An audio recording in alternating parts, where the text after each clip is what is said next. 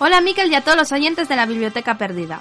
Espero que estéis listos para ser partícipes de uno de los acontecimientos más famosos del pasado. No se trata ni de fútbol, baloncesto o tenis. Tampoco tenemos Fórmula 1 o pistas de hielo. Estamos en pleno imperio romano, y si hay algo que le gustaba a esta gente era el espectáculo. Y no había nada más impresionante que pasar una tarde como esta aquí, en el circo romano.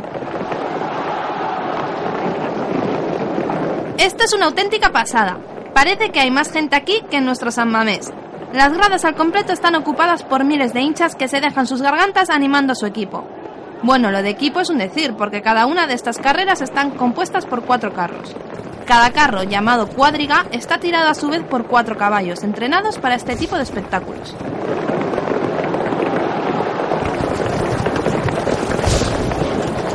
Como os podéis figurar, aquí no hay nada de parada en boxes ni nada por el estilo.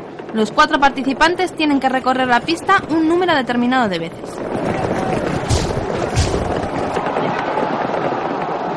Es por ello que en muchos casos nos encontramos con huesos rotos, tajos, heridas en la cabeza o un accidente donde caballos y jinetes dejan sus vidas en la arena.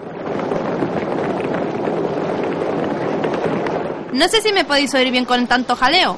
La gente está que echa chispas. Uno de los carros se ha golpeado con el muro y una de sus ruedas ha salido volando. El conductor se ha caído del carro y ha sido atropellado. La gente no es que esté triste por la muerte del conductor, están más bien cabreados por las apuestas. Aquí se apuestan auténticas fortunas. De hecho, cada cuadriga defiende un color.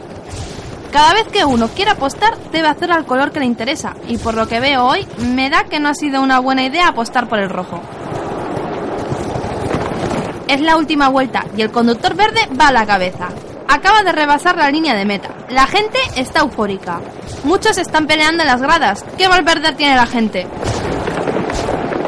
Están despejando la pista para la siguiente carrera, así que si me lo permitís, voy a descender a la arena y voy a comprobar qué tal se viaja en un vehículo tan curioso pero a la vez tan chulo. Agur.